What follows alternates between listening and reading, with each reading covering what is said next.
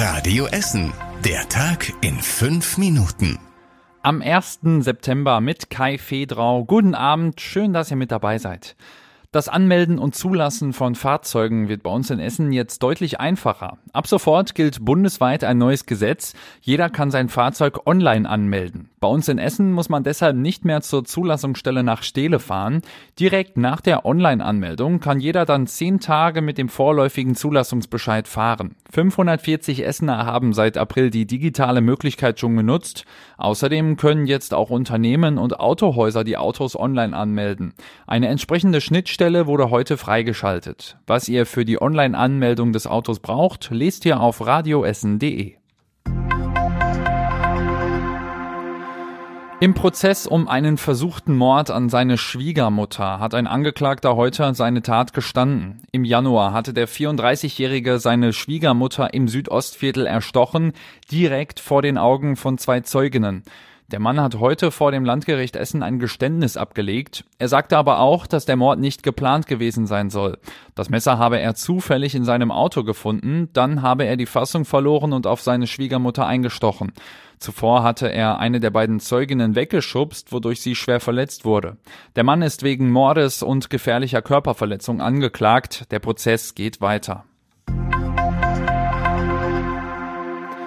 In Krai ist gestern Abend ein Supermarkt überfallen worden. Laut Polizei haben zwei maskierte und bewaffnete Täter den Edeka-Markt an der Straße zur Beckhofe überfallen. Auch die zum Supermarkt gehörende Bäckerei soll von den beiden Tätern überfallen worden sein. Die Mitarbeiterinnen wurden mit der Waffe bedroht und sollten das Geld in Beutel packen. Die beiden Tatverdächtigen sind mit dem Bargeld danach geflüchtet.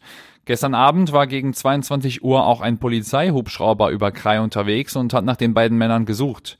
Die Täter sind aber weiterhin auf der Flucht. Die Polizei hat erste Zeugenbeschreibungen bekommen, allerdings werden jetzt noch weitere Hinweise benötigt. Alle Infos lest ihr auf radioessen.de.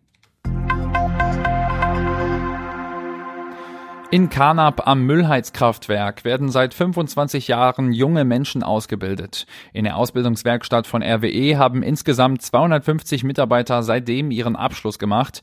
Die Abschlussquote liegt bei fast 100 Prozent. Sven Enders hat vor 25 Jahren als einer der ersten dort angefangen und vergleicht mit Noah Hermanni, einem heutigen Auszubildenden, die Ausbildungssituation von damals und heute. Ja, heute ist die Zeit ein bisschen digitaler geworden. Ne? Also die schreiben zum Beispiel ihre Wochenberichte elektronisch, mussten wir noch von Hand machen. Wenn man mal da vorne hinguckt, steht da auch ein 3D-Drucker und das sind alles Themengebiete, in denen wir zurzeit ausgebildet werden, die halt alle damals von den Möglichkeiten noch nicht so machbar waren. Am Anfang wollten noch mehrere hundert Bewerber eine Ausbildung in der RWE-Werkstatt zum Industrie Industriemechaniker, Mechatroniker oder Elektriker machen.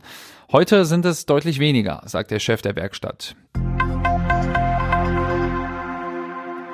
Im Museum Volkwang ist heute eine neue Ausstellung gestartet. Das Museum zeigt Werke aus dem eigenen Archiv. Bei der Ausstellung Made in Paris können Besucher viele Kunstbücher und Drucke sehen, die Anfang des letzten Jahrhunderts entstanden sind. Künstler wie Chagall und Picasso haben damals ihre Werke auch drucken lassen oder ganze Bücher rausgebracht.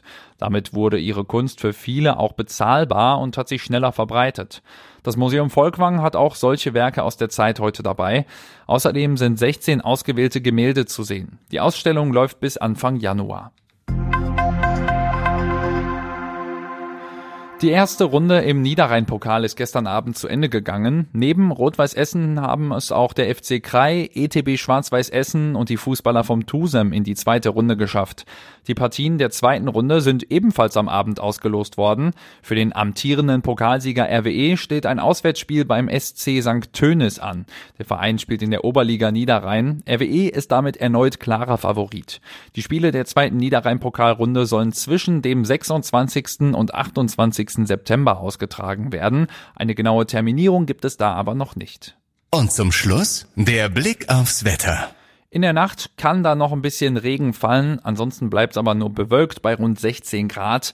Und morgen haben wir dann zum Tagesbeginn noch ein paar Wolken am Himmel, die bringen auch leichten Regen noch mit.